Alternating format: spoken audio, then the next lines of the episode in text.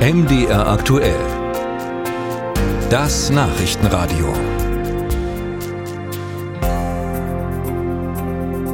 Wie sieht jetzt die Lage in Russland an diesem Montagmorgen aus? Das können wir jetzt besprechen mit unserem Beobachter Frank Eichmann, live in Berlin äh, zugeschaltet. Äh, Frank, sitzt Putin heute wieder fest im Sattel?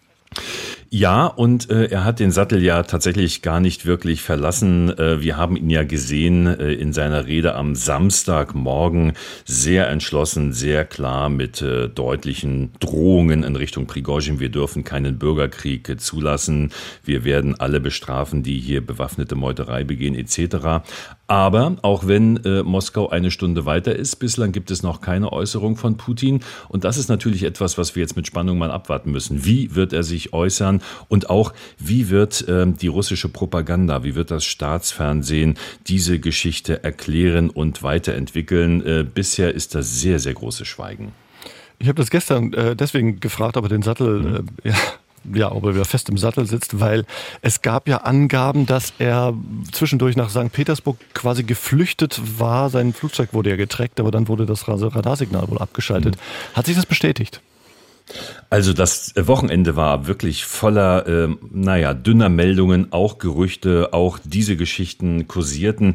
Es gibt zumindest einen Augenzeugen, tja, wie verlässlich will ich jetzt nicht sagen, aber einen Augenzeugen, der äh, dagegen gehalten hat. Und das ist ein sehr prominenter Moderator des russischen Staatsfernsehens, äh, Rassia 24, äh, der sehr eng an Putin ist und am Wochenende auch im Kreml war und dabei war, wie diese Rede Putins aufgezeichnet wurde und gesagt hat, ich war davor da, ich war während der Aufzeichnung und danach da und habe gesehen, Putin war in der Tat im Kreml, hat den nicht verlassen.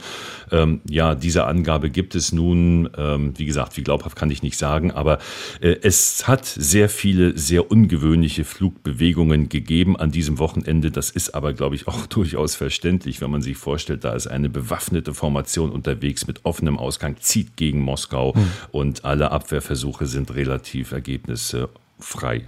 Ja. Angeblich hat ja der belarussische Diktator Lukaschenko mit Prigozhin verhandelt, dieses Exil äh, nach Belarus ausverhandelt. Äh, hat Lukaschenko de facto Putin gerettet? Ja, er hat Putin gerettet, in der Tat. Ähm, und er hat das ja auch äh, sehr genossen, als erster verkünden zu können. Es gab erst die Meldung des Pressedienstes des äh, belarussischen Machthabers. Wir haben das hier ausgehandelt. Und erst danach hat sich dann Dmitri Peskov, der Sprecher des russischen Präsidenten, gemeldet. Der Inhalt des Deals war ähnlich. Ähm, es heißt jetzt also, das sind so alte Kumpel, die kennen sich seit 20 Jahren, der Lukaschenko und der Prigozhin. Da gibt es jetzt keine großen Informationen drüber, aber das war mal die Erzählung. Und ähm, er habe eben, um ein Blutbad in Russland zu äh, verhindern, diesen Deal ausgehandelt in sehr, sehr langen Gesprächen mit Prigozhin. In der Tat, da muss Putin Danke sagen. Allerdings natürlich auch ein Zeichen ganz klar der Schwäche von Putin, dass er selber nicht in der Lage war, im Land für Frieden zu sorgen und dass auch sein Militär nicht in der Lage war, diesen Marsch in Richtung Moskau zu verhindern. Und was hat Lukaschenko davon, dass er sich so engagiert? Was bedeutet das jetzt für ihn? Es ist ja eine sehr enge Staatengemeinschaft und es gab immer eher so die Tendenz Russlands, äh, den Lukaschenko an die Wand zu drücken und so ein bisschen das als so einen, naja, vorgelagerten Teil Russlands zu betrachten. Hier hat Lukaschenko ein bisschen Bewegungsfreiheit äh, zurückerobert.